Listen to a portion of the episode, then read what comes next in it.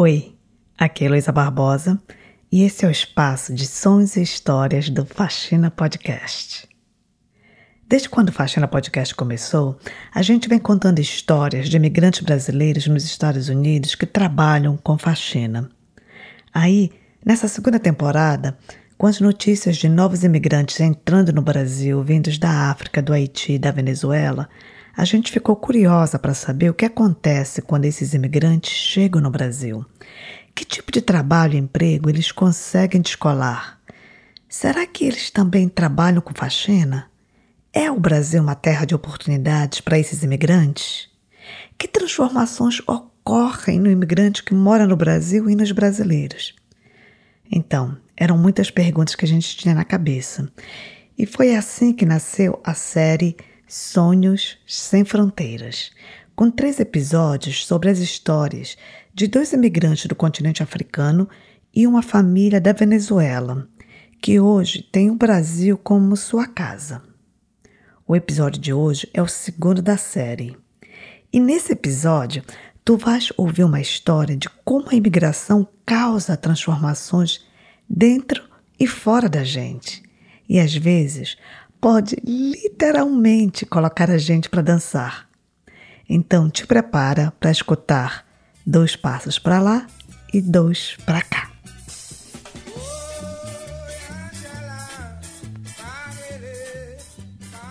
Eu já contei aqui que uma das memórias mais preciosas que eu guardo da infância vivida em Belém era das festas de rua quando meu pai dançava merengue, lambada, forró, carimbó.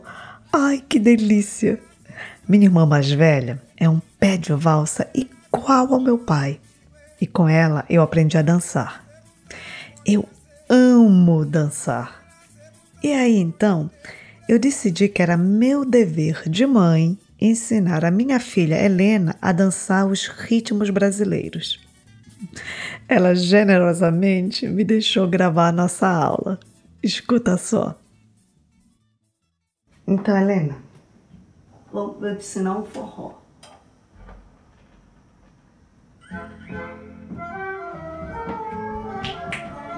Tá sentindo?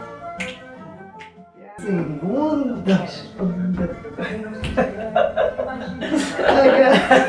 Tô tentando. Não entendo esse ritmo, não. Um, dois, um, dois. Pode ser dois pra lá e um pra cá. e depois a gente foi pros outros ritmos. Valsa? Valsa é super simples, todo mundo sabe dançar valsa. Todo mundo sabe. É, forró é mais difícil, tem quadril. Tem. Você acha que os europeus sabem como usar o quadril? Não. Tem quadril, Helena, é verdade. Ah, qual era aquele que era quase rock? Ah, o frevo? O frevo. Eu sei de dançar o frevo. E você sabe de onde que vem o frevo? Eu não sei. Bom, depois disso eu tentei ensinar a Helena, minha filha, carimbó. Mas eu sei, eu sei. Pera. Tá danana,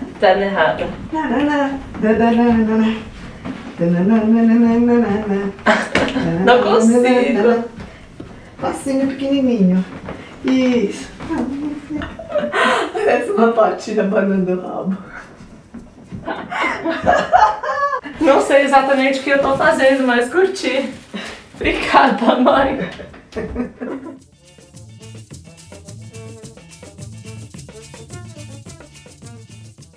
Ah, essa alegria dos ritmos e da arte que nasceu no Brasil, principalmente dentro das comunidades de cultura afro-brasileira, das comunidades de povos originários e povos ribeirinhos, que eu carrego dentro de mim como imigrante. Mas essa alegria parece que desapareceu do Brasil hoje. O país está nas manchetes dos jornais do mundo por ser o país onde há mais casos de violência cometida contra as mulheres. O país que mais mata sua população negra e jovem, que mais mata pessoas trans. O país onde a fome, a miséria e a falta de acesso à educação e saúde voltou a aumentar em números gigantescos. Será que o Brasil de hoje pode ser um lugar de oportunidades e alegria para imigrantes em necessidade de uma nova casa? Será o Brasil um lugar de cultivar sonhos? Confesso que eu não sou otimista a esse respeito. Mas a jornalista Natália André, que vocês conheceram no último episódio, me colocou em contato com uma história que literalmente me fez dar dois passos para lá e dois para cá, como uma dança, e mudou a minha percepção. Vamos convidar o Abdullah para vir para cá? para ver se ele está se sentindo bem aqui na nossa terra. O Abdullah é um refugiado. Ele veio, era universitário e veio por questões de, de refúgio político, de perseguição política. Ele é de Burkina Faso, só para a gente ter uma ideia de, da localização. Esse é o Abdullahi Gibela. Sim, ele mora no Brasil e já foi no programa da Fátima Bernardes. Mas a gente vai começar essa história do Abdullahi bem antes dele ser esse astro global. Ah, o Abdullahi disse que eu posso chamá-lo de Abdul. Então, o Abdul tem 32 anos, nasceu em Burkina Faso, que é um país que foi colonizado pela França e fica na parte oeste do continente africano, ao sul do deserto do Saara, e tem fronteiras com a Nigéria, a Gana e Costa do Marfim. Outros fatos importantes de Burkina Faso é que é um país com cerca de 20 milhões de habitantes e é o país que mais produz artesanato do continente africano e com grandes manifestações artísticas. A economia de Burkina Faso é quase toda baseada na exploração do ouro, no cultivo do algodão e na agricultura de subsistência. Mas o clima propenso a secas longas complica a vida de quem depende da terra para comer. E segundo um estudo da organização que monitora a fome no mundo, 88% das crianças de Burkina Faso sofrem de anemia e os casos de malnutrição têm crescido. 43% da população de Burkina vive abaixo da linha de pobreza. Além disso, a história política do país é cheia de golpes de Estado e assassinatos que depuseram líderes políticos. Se você for pesquisar sobre Burkina agora, vai encontrar conflitos sangrentos de poucas semanas atrás. E o Abdu contou que ele cresceu em Bobo Dioulasso, que é a segunda maior cidade de Burkina Faso. E ele vem de uma família bem numerosa. Só de irmãos são. Somos seis ao total. E meu pai teve três mulheres, né? A primeira teve um filho, a segunda teve três filhos e a terceira teve dois filhos. Eu sou um dos filhos da segunda mulher. Quando Abdu tinha três anos de idade, o pai dele morreu e a família ficou maior ainda porque Abdu e os irmãos foram morar com um tio paterno. É, lá na África a gente morava tudo junto, né? O meu tio também tinha os filhos, que é nossos primos, então a gente morava tudo junto numa casa mesmo, bem grande. Então, somando os filhos do pai do Abdu e mais os filhos do tio e as esposas, eram mais ou menos umas 20 pessoas morando junto. Abdu lembrou que onde ele dormia era um quarto para cinco pessoas e que dormia todo mundo meio empilhado. Para mim era bem horrível, porque você não gostava, mas ao mesmo tempo era o único que a gente também tinha, o único lugar. E nessa família numerosa, alguns eram tratados como sendo mais da família do que outros e as coisas cotidianas aconteciam com desafios. A gente não tinha tantas condições. Né? O meu tio realmente ele tinha um pouquinho, mas estava mais preferencial para os filhos dele. Né? E não da gente. A gente precisava de sabonete para tomar banho, tinha que pedir para ele. Então, é a questão de tudo isso. Né? Até para tomar banho mesmo era bem complicado. era bem complicado, era horrível. Não sei como descrever, era bem horrível. Não era mesmo no banheiro, você tinha que tomar banho fora de casa, porque o banheiro era reservado somente para os pais, a mãe e os tios. Não tinha água encanada também, tinha quantidade que você tinha que pegar e a hora que você podia pegar e a hora que você não podia pegar. Era horrível, então eu sempre sonhei mesmo sair de lá para procurar uma vida melhor e poder ajudar minha mãe. A mãe de Abdu é da Costa do Marfim, que é país vizinho de Burkina Faso. E por isso, Abdu fala duas línguas africanas e também o francês, que é a língua do colonizador de seu país. Eu falo Moré, eu falo Djula também. Djula é da parte da minha mãe e Moré é da parte do, do meu pai a família exigia, você não esquece isso, porque isso aqui é sua raiz. Você esquece, perdeu e não vai ter mais. Em casa tinha que falar esse dialeto e lá fora tem que falar francês. Mas durante 13 anos, Abdu não pôde falar com a mãe em língua nenhuma e de jeito nenhum. Depois da morte do pai, a mãe de Abdu foi expulsa da família. Abdu explicou por que isso aconteceu depois do falecimento do meu pai, eles ofereceram ela para meu tio, para ela se casar para meu tio, só que ela não quis. Então ela tinha que sair fora, é por isso que ela foi embora e não podia levar a gente, porque a gente era da família. E a cultura africana é bem diferente. Os filhos são para a família.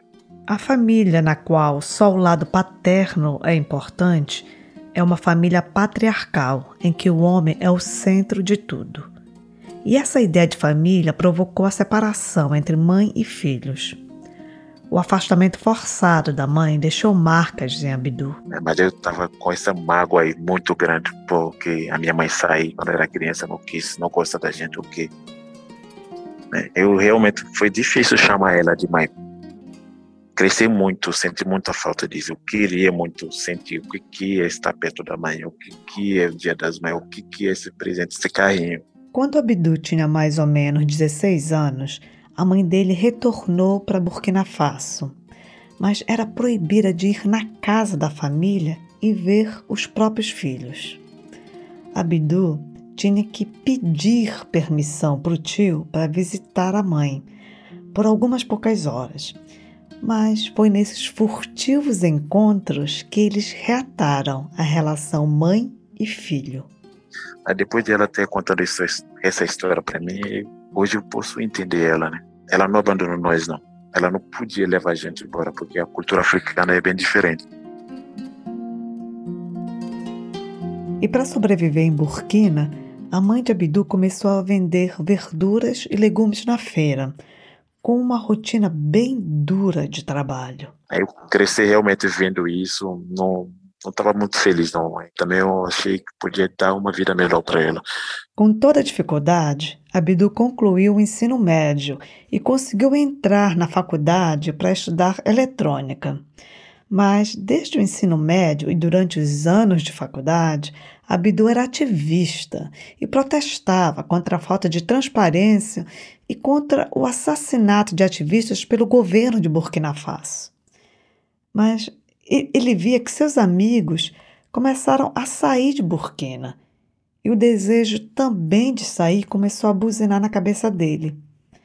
Quando Abdu estava no segundo ano de faculdade, ele falou com um despachante, que é tipo o cara que consegue visto.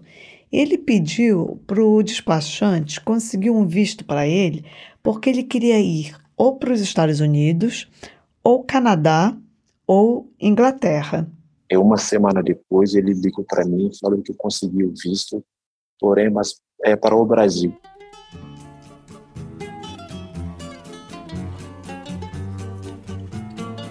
Brasil era a primeira vez eu alguém saindo de Burkina para ir para o Brasil. Eu nunca, nunca, nunca vi.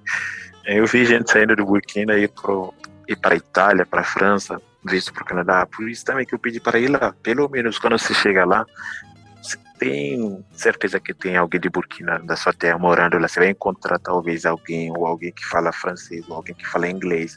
Você consegue se expressar, pelo menos isso. É, mas o Brasil realmente, para mim, foi a primeira coisa, foi uma bomba para mim. Eu nunca ouvi ninguém vindo aqui no Brasil. Gente, imagina o que o Abdu conhecia do Brasil. A gente conhece realmente o Brasil por conta do futebol mesmo, dos jogadores. Conheço todos eles aqui da seleção mais do que da minha seleção de Burkina. Ronaldinho Gaúcho aí, Ronaldinho. Nossa casa era tudo penteada de Ronaldinho Gaúcho. Tudo, tudo, tudo ele. Até hoje alguns amigos me chamam de Ronaldinho, está na terra de Ronaldinho. E aí, você não viu ele? Ele é famoso, dá pra ver, né? Mesmo adorando futebol, Abdu não queria vir para o Brasil de jeito nenhum. Mas o despachante o convenceu com a seguinte promessa: ele falou que o visto que ele conseguiu era para fazer um estágio de eletrônica aqui no Brasil. É uma empresa que estava me contratando. Ele falou: você não vai precisar gastar nada, não. É uma empresa que está te contratando para trabalhar. Então, eles vão lá te buscar no aeroporto, eles vão te levar para o hotel, você vai ficar lá, eles que vão pagar, e você vai trabalhando para eles também. Começar juntando dinheiro e fazendo a sua vida. E ele chegou a te mostrar a, a, algum documento da empresa brasileira, o nome da empresa, alguma coisa? Não, ele não chegou a me mostrar nada de documentação. Porém, como eu também estava com essa cabeça de sair de lá mesmo na África procurando uma vida melhor, eu não teve muito tempo de verificar todas essas informações. Porque ele falou, o contato está aqui, a empresa tem um, um número, está aí chegando, eles vão te esperar lá eles vão fazer uma placa e escrever seu nome, aí você vai ser identificado lá. No caso contrário, se você não viu tudo isso, tem contato, você pode ligar. É quando eu cheguei, nada disso era verdade. E o contato também não passava. Você ligou?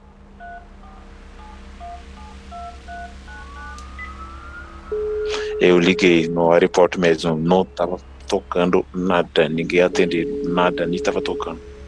Como era o nome tá... da empresa? Eu nem me lembro absolutamente de nada. Ah, aqui é importante é, pontuar que muitos imigrantes que sofrem experiências traumáticas em suas jornadas de imigração desenvolvem o que especialistas chamam de amnésia dissociativa, que é o que acontece quando a pessoa que sofreu o trauma esquece de, de detalhes, esquece de passagens, de trechos, esquece de, de pedaços de eventos. O que o Abdul lembra de verdade é que, mesmo daquela forma atrapalhada, no dia 9 de setembro de 2014, ele chegou no Brasil. Ele estava no aeroporto de Guarulhos e tinha 360 reais no bolso. Aí chamei um táxi aí no, dentro do aeroporto mesmo, falei para ele, hotel, hotel, porque eu não falava português. Falei hotel, hotel. O taxista levou Abdu para um hotel na Praça da República, ali no centro de São Paulo. Dois dias depois, Abdu encontrou um imigrante senegalês que vendia relógios por ali. Eles conversaram em francês e o imigrante falou para ele da casa do imigrante, que ficava no bairro da Moca. Essa casa é o Arsenal da Esperança, que é um espaço de abrigo e educação voltado para imigrantes e refugiados. Quando eu cheguei, a casa de imigração eles deram tudo para gente. Tinha banheiro para vocês tomar banho, água quente, água gelada, torneira, tava tudo saindo normal.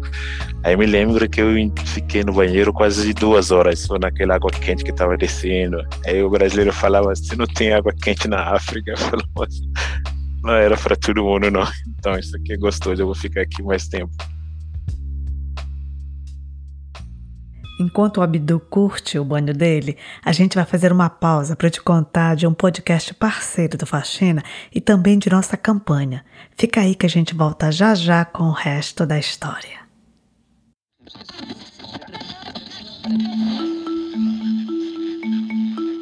Este é um anúncio de utilidade pública da 451, a revista dos livros. A gente sabe que os nossos leitores são muito leitores, são tão leitores que querem ler o tempo todo e que depois de ler a 451 só aumenta o tamanho daquela pilha de livros na sua mesinha de cabeceira.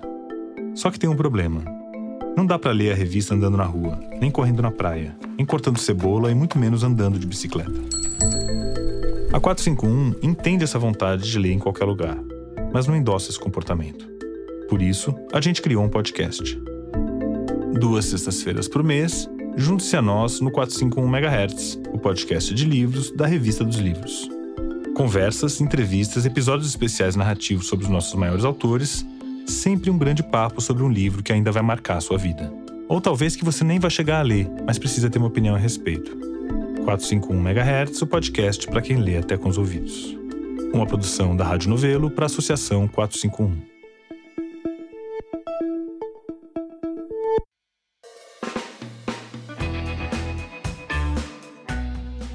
Se você gosta dos episódios do Faxina e quer nos ajudar a produzir mais histórias, por favor, colabore com a nossa campanha no Apoia-se. Você pode apoiar com 10 reais por mês. Essa grana ajuda muito a gente a pagar os profissionais que fazem esse podcast. Se você não pode colaborar financeiramente, então ajuda falando do Faxina para a galera. Obrigada de coração cheio a todos que nos escutam e apoiam. Agora, de volta ao episódio. Hum, além do banho quente e demorado, a casa de imigração no bairro da Moca deu a Abdu um outro presente que iniciou sua transformação. Aquela casa de imigração que eu fiquei, eu descobri que eles davam aula de português para estrangeiro. Né? E a minha professora, ela se chama Sônia, ela sempre me acompanhou, dava aula para mim, comprou o dicionário para mim, ela me acompanhou, ela foi muito fundamental. Ela foi a base para mim aqui no Brasil. Uma nova língua é um jeito novo de ser no mundo. Mas quando a gente aprende um idioma novo, a aula é a base. Mas a vivência da língua mesmo é o segundo passo mais importante. Mas meu primeiro trabalho mesmo com carteira eh, registrada foi na obra trabalhava como ajudante, né? ajudante geral. Esse aprendizado começou eh, na obra mesmo, porque os amigos aqui no Brasil gostam muito de brincadeira e brincava com a gente, e ficava um dia nervoso, um dia porque por não ter entendido o que eles estavam falando, aí ficava pensando o que, que eles estão falando de você, cada um fica rindo. Aí falei assim, tem que aprender, senão você vai passar muito mal mesmo aqui. Então me esforçava cada vez, aprendi com eles com a brincadeira, com Abdu foi fazendo amigos no Brasil e em cada trabalho ele aprendia um pouco mais da língua. E foram muitos os empregos que ele teve. É, desde vestir placa de anúncio e ficar por horas parado na rua para receber 50 reais no final do dia, até trabalho de entregador de panfleto no semáforo, segurança de balada na noite de São Paulo, lavador de pratos em restaurante japonês e depois em uma pizzaria. E a cada experiência, Abdu entrava mais na nova identidade de imigrante e sentia o desconforto com a pergunta que persegue nós, imigrantes, sempre. Parecia que estava escrito na cabeça da pessoa assim, isso aqui não é daquele estrangeiro. Então, cada vez que parava, ele falava, você não é daqui não, né? Não sou daqui não. Você é da onde? Aí você fica aquela conversa, aquela conversa todo dia, todo dia. Todo imigrante sabe que essa pergunta, de onde você é, pode revelar sentimentos de curiosidade, o que é bem legal, bem maravilhoso, super de boa mas também pode expressar sentimentos de medo de preconceito com os estrangeiros. Assim, ó, eu trabalhava na obra e a empresa me transferiu para uma obra que fica lá em, na Avenida Paulista. E teve um dia que chegou o chefe lá, falou que ele é o engenheiro da obra. Aí ele olhou para mim assim, falou bom dia, eu respondi, você não é daqui? Falou, não sou daqui. Aí ele chamou meu chefe, aí falou que não queria me ver mais aqui na obra. Essa que me marcou muito, porque era o único estrangeiro lá. O único. Essa, é, essa pergunta assim me marcou muito, porque É tudo até hoje. No restaurante, você sempre chega no novo cliente perguntando: você não é daqui, não, né? Aí vai começando aquela pergunta de seis anos até agora. Então, como o Abdo mencionou, ele hoje trabalha no restaurante que ele começou como lavador de pratos. A promoção para garçom aconteceu num certo dia, quando lá apareceram clientes que só falavam em inglês. E adivinha quem era o único que podia ajudar? Ele mesmo, Abdu, que fala francês, inglês e português. Lá em Burkina a gente falava, não, os brancos são mais inteligentes, porque eles têm esse recurso, tudo isso, faculdade, tudo isso, que é muito mais avançado. Quando você chega aqui no Brasil, a maioria fala, ah, vocês que são muito inteligentes, porque você já fala dois idiomas diferentes. Você fala inglês, você fala francês, agora você está falando português. Abdu foi ampliando mais e mais o leque de novas experiências que, inevitavelmente, foram modificando o jeito dele de viver. Depois de um ano e seis meses na casa do imigrante, ele saiu e alugou um apartamento. Começou a limpar a casa, lavar e passar a própria roupa, e ele também fez um curso de gastronomia e aprendeu a cozinhar comida brasileira. Tudo são coisas que ele nunca tinha feito antes, porque todas essas atividades domésticas eram feitas pelas mulheres, eram coisas de mulheres em Burkina porque lá a gente era muito quer lavar roupa não deixava fazer porque era coisa de mulher. Os homens era somente acostumava comer lá em casa mas não fazia. Hoje eu sinto muita falta de comida de lá mas por eu não sei fazer a comida de lá. Então não teve essa oportunidade de me aproximar na cozinha para aprender. Você gosta da comida brasileira?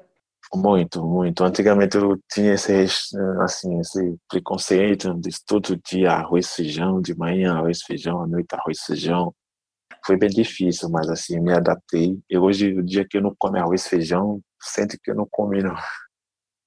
Uma outra transformação radical na vida de Abdu no Brasil foi a forma como ele percebe a mulher na sociedade. É, então, infelizmente na África existe ainda esse esse, essa questão de machista, de homem se achando em cima da mulher, e a mulher é feita para ficar mesmo em casa, só para fazer filhos, só para cuidar da casa, menos fazer comida para o marido e fazer tudo do jeito que ele quer, né? Tem realmente esse preconceito muito grande na África, que a mulher realmente é para baixo. Eu, quando estava lá, cresci vendo meu tio batendo também na minha tia. Eu não gostava, mas eu não podia fazer absolutamente nada. Eu não gostava, não podia fazer nada. Até mulher mesmo na sociedade, assim, no governo, trabalhando no, como funcionário público é muito pouco, é muito. Aqui no Brasil tem essa diferença. A mulher tem escolha, ela escolhe fazer o que ela quiser. Se ela quiser ficar em casa ou se ela quer estudar e fazer as coisas, comprar a coisa que ela precisa, que ela quer. E aí, eu fiz uma pergunta do coração. Você já se apaixonou por uma brasileira? Já, já, duas vezes. A primeira namorada, Abdu conheceu no curso de gastronomia. Eu não sabia escrever, então, quando se mandava mensagem errada, ela corrigia. É, cebola picada. Eu falei, como que é cebola picada? Ela dava exemplo, pegava assim, ai, cortava, tipo assim foi muito fundamental para mim também. Aprendi bastante, muito, muito. Mas infelizmente acabou não dando certo. A gente até hoje somos muito, muito, mas muito amigo mesmo. Muito amigo. E, e, e por que que não deu certo? É, não deu certo porque ela falou que eu era muito ciumento. Ficava olhando ela e falava com alguém, queria saber com quem tá falando. E eu falei, então, na minha cultura é assim, quando você gosta, tem que cuidar direitinho. Ela falou, mas eu também gosto, mas não quero que você fique cada hora de olho assim. E a segunda paixão? A segunda paixão, essa aí teve um problema com a minha mãe, né? A segunda eu mandei as fotos para minha mãe. A minha mãe falou que não gostou muito, não. Ele falou, e aí? Mas eu gostei dela, ela é muito gente boa. Só lembrando que Abdu foi forçado a se afastar da mãe por 13 anos. Depois a relação deles ficou próxima, mas foi no Brasil que Abdu aprendeu um novo jeito de expressar o amor que ele sente pela mãe principalmente aqui no Brasil, vocês falam para a mãe, ah, eu te amo. É, ah, para o africano isso aqui é muito difícil de expressar isso. Mesmo você cresce com sua mãe por muitos anos, por 50 anos, o africano tem esse difícil você falar para ela que você ama, que você, assim, tipo, dando um beijo na sua mãe. A gente vê isso aqui, aqui no Brasil, é comum, é normal. Né? Mas eu queria passar essa experiência para ela também. Eu sempre falo para ela: quando chega na África, a primeira coisa que eu vou fazer, vou abraçar você por cinco minutos, vou beijar. Eles não querem todo mundo ficar falando que aqui é normal. Eu acho isso aqui muito lindo demais. Eu quero também fazer isso aqui para minha mãe, para ela sentir realmente enquanto eu estou muito feliz, tenho orgulho também de, de todo esse tempo passando fora não assim, longe dela, né? Que não era por culpa dela também, mas de longe ela também mandava energia positiva para gente, o amor dela para gente, queria estar com a gente, mas infelizmente não podia por conta dessa barreira. E hoje essa barreira já está quebrada, a gente tem muito tempo para aproveitar ainda.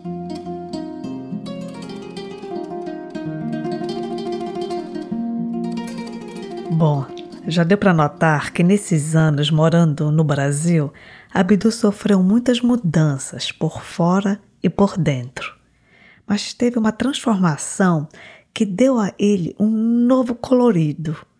O Abdu descobriu a liberdade em outro ponto fundamental da vida, um grande prazer que era proibido para ele em Burkina.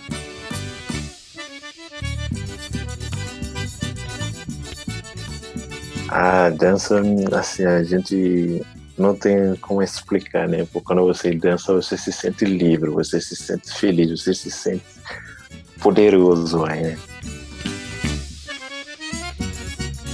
Desde lá na África, eu sempre gostei, mas como a família não deixava, aqui no Brasil, teve essa oportunidade de sair para dançar mesmo, sem dar explicação para ninguém, para a família, para minha mãe, para meu tio, você está indo dançar, né?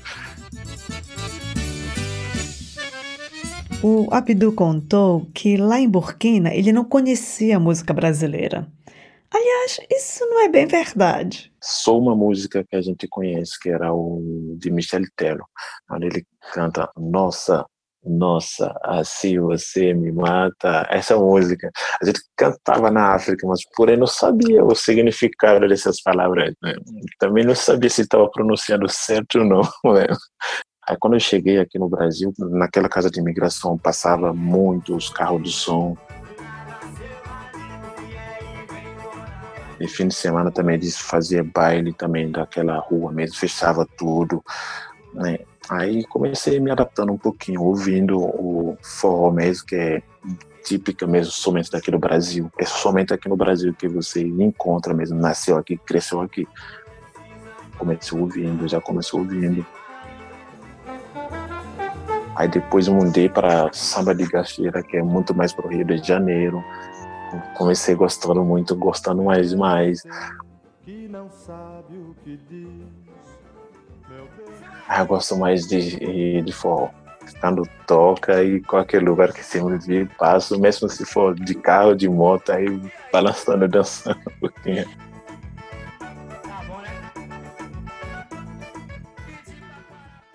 Há três anos, Abdu faz aula de dança de salão em São Paulo. Estou muito feliz, super feliz. Danço todo dia, até no serviço. Danço muito, muito forró, danço sertanejo também, danço e samba de gafieira e boleiro também. E por que você não podia dançar em Burkina? Era considerado assim para um delinquente, um vagabundo que não tem nada a fazer, que tem tempo para ir dançar. Mas hoje, a dança para Bidu é. Para mim é uma diversão, uma expressão. Você não está feliz, você vai dançar. Você fica feliz e volta a dormir. Tá tudo, tá tudo. ah, Abdu, eu sei exatamente o que você sente. Eu também amo dançar. Amo mexer minha raba do jeito que eu tenho vontade. Com parceiro ou sem parceiro. Uh, Aliás, Sendo você um homem de religião muçulmana, na qual há certas regulações sobre o contato físico entre homem e mulher que são estranhos um ao outro, como foi para você, Abdu, dançar abraçando uma mulher desconhecida? Era difícil, era bem difícil. Até aqui mesmo foi bem difícil para mim quando eu dançava com uma parceira brasileira.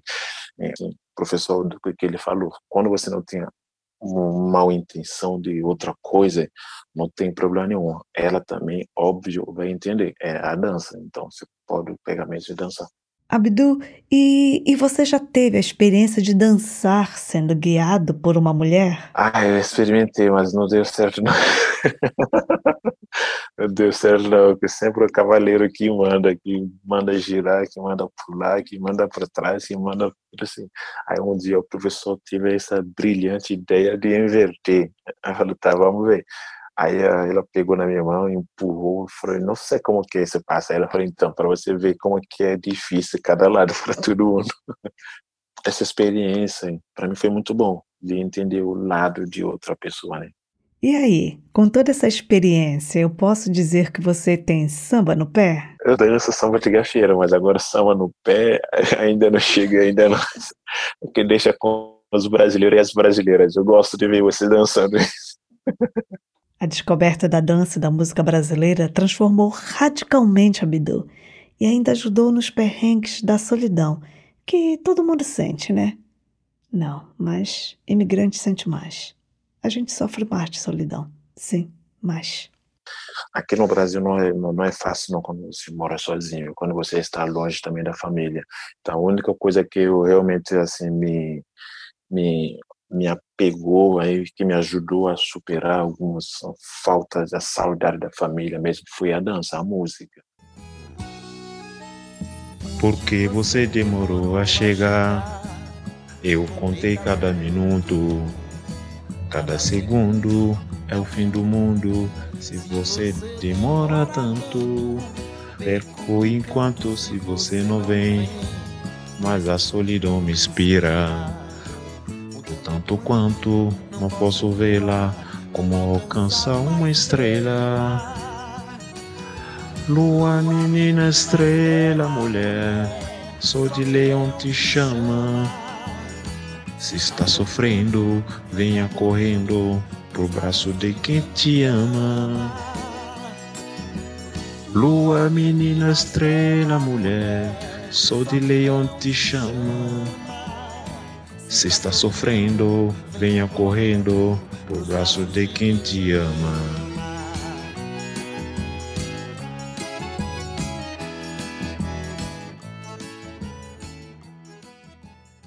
Migração é movimento, é transformação dentro e fora da gente. O Brasil e os brasileiros mudaram o Abdu, mas o Abdu também mudou os brasileiros a religião mais conhecida mesmo é de, de cristão, muçulmano não é, não é conhecido, tipo, aquela coisa lá de homem-bomba, de tipo, isso, quando se fala sou muçulmano, fala, a primeira pergunta que eles falam, não é homem-bomba não, né? Fala, não, não tem nada a ver, não. Qual seu nome? Falou, o nome é Abdu, então, aí, Abdu é aliado aos muçulmanos, certo? Eu falei, se é aliado, mas homem-bomba é diferente de muçulmano, né? Porque tem homem-bomba que ataca o muçulmano. E aí, quem é muçulmano, quem é homem-bomba agora? Você ficou chateado com esse preconceito do brasileiro em relação à tua religião? Hum, não peguei muito mal, porque percebi que eles não tinham realmente conhecimento sobre o, aquela religião. Abdu também ensinou aos colegas que trabalhavam com ele na obra sobre o Ramadã, que é a prática do jejum pelos seguidores da religião islâmica porque sou muçulmano. Aí os muçulmanos têm um mês de jejum, onde a gente fica de manhã, 5 horas até 6 horas da noite, fica sem comer, sem beber água. E é engraçado que aqui no Brasil muita gente não tem esse conhecimento sobre a religião muçulmana. Né? Uhum. Na obra, quando eu trabalhava, eles falavam, você vai ficar trabalhando sem comer o dia inteiro? Eu falei assim, falou, tudo bem, foi um dia dois dias, três dias. Aí o chefe chamou, você vai cair aqui, você vai morrer, tem que comer. Eu falei, não, mas à noite eu como, eu acordo quatro horas da manhã também, come muito, então já está tudo certo. O que que eles fizeram? Na primeira semana, seis horas da tarde, eles tudo ficavam, ficaram, ficaram na frente me, esper, me esperando. Aí quando eu saí no serviço, eles me levaram para o restaurante para ver comendo. Eu falei que era muito engraçado. Abdu é transformado e também transforma. É assim que acontece com todo imigrante. É uma dança, onde a gente dá dois passos para lá e um para cá, ou um passo para lá e dois para cá. Ah, na real, isso não importa. O que importa mesmo é como essas transformações enriquecem os corações e mentes de todos os envolvidos na dança. Na dança. Tum, tum, tum. Descobri outra paixão, fazer comida, culinário. Agora eu quero fazer comida, abrir um restaurante, tudo isso. E se der mais tempo, a gente volta a estudar. Mas a primeira ideia mesmo é abrir um restaurante. E o restaurante de comida? Comida brasileira mesmo. Comida brasileira. Então, onde é o futuro, Abdu? Futuro mesmo vejo somente aqui no Brasil. Falar agora quero ir nos Estados Unidos só para visitar. Aí depois eu volto para cá no Brasil. Abdu quer continuar dançando, brincando com colegas, celebrando sua religião e sua ancestralidade e seguir construindo a vida no Brasil, país onde ele aprendeu o paradoxo que vive todo o imigrante, que é a gente parte para outras terras, mas a gente fica. A gente fica com nossas memórias, com nossas raízes. Hoje, o Abdu tem uma ideia diferente do que é importante para a vida dele. Porque a gente lá na África colocava na cabeça a vida mesmo é você ganhar dinheiro e tá tudo certo. A gente esquece que tem esse lado da experiência. Algumas experiências dinheiro não compra, né? Quem tem muito dinheiro está no condomínio, não tem medo de sair, já sair com carro fechado. E quem está naquela favela, naquela rua pequenininha, já joga bola na rua. Então quem é mais feliz que quem? Cada um tem sua maneira. E Abdu, o que está faltando na tua vida agora? Já dei entrevista para Fátima Bernardo, já dei entrevista para TV Cultura. Não, está faltando conhecer esse cara, o Nadino Gaúcho. Gente, se tiver algum amigo ou parente do Ronaldinho aqui escutando esse humilde podcast, por favor, fala pro cara que ele tem que conhecer o Abdullah Igbila. Brincadeiras à parte, tem algo muito importante que falta para o Abdu. Ele precisa que o visto de residente permanente no Brasil saia. Ele já está no Brasil há quase sete anos e ainda vive somente com visto provisório. Esse visto provisório não permite que ele vá em Burkina visitar a mãe e volte para o Brasil, porque se ele sair, ele não pode mais entrar. Ele também já foi convidado para fazer um estágio com um chefe de cozinha no Canadá e não pôde ir porque ele não tem o visto permanente. Então, por favor, você que está escutando essa história, ajuda a pressionar os órgãos brasileiros para agilizar a documentação de residência permanente para os imigrantes. Imigração é um direito humano.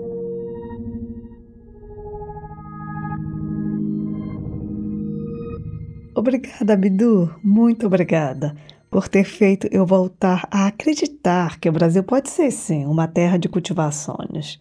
Apesar de que a gente tem ainda muita coisa para melhorar em termos de direitos da criança e do adolescente, direitos da mulher, eliminação do racismo, respeito às pessoas da comunidade LGBTQIA, eliminação de preconceitos contra muçulmanos, ah, a lista é grande. A lista é grande. Quem sabe o futuro, a gente consegue fazer uma coisa muito melhor aí. Eu que agradeço pela, pela oportunidade, muito grato ao Brasil pelas oportunidades mesmo. Sou muito grato também, sempre eternamente, para minha mãe, né, pela paciência, pelo tudo isso. Talvez mandar ela visitar o Brasil presencialmente também. Obrigado por essa entrevista, querer ouvir também a gente, a nossa história, porque difícil se encontra, as pessoas que se interessam pela sua história, que quer saber sua trajetória, de onde você vem. E se isso pode ajudar muita gente a ter mais força, ser um exemplo para muita gente, é um grande prazer para mim, sempre. Eu quero ouvir sua história.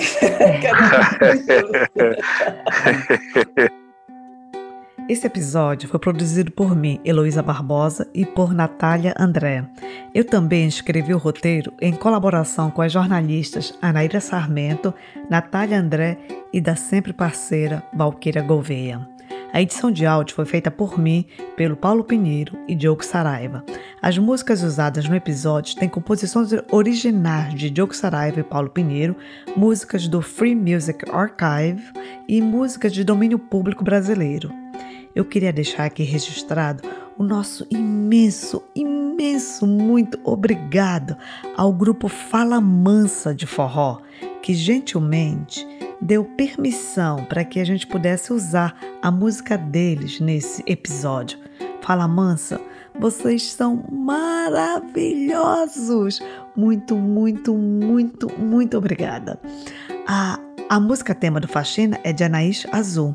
As ilustrações são da talentosa Natália Gregorini. E se você pode, por favor, apoie o Faxina com 10 reais por mês. É a tua ajuda que faz esse podcast ser de graça para quem quiser escutar. É a tua ajuda que possibilita que essas histórias mudem a vida de outras pessoas. Por favor, 10 reais por mês faz uma gigante diferença para a gente. É só ir no site do apoia.se e dar a tua contribuição mensal. Mas, importante também é falar do Faxina para amigos, amigas, amigas, vizinhos e parentes, porque de boca em boca a gente chega aos ouvidos do mundo. Obrigada por escutar a Faxina. Até a próxima. Tchau!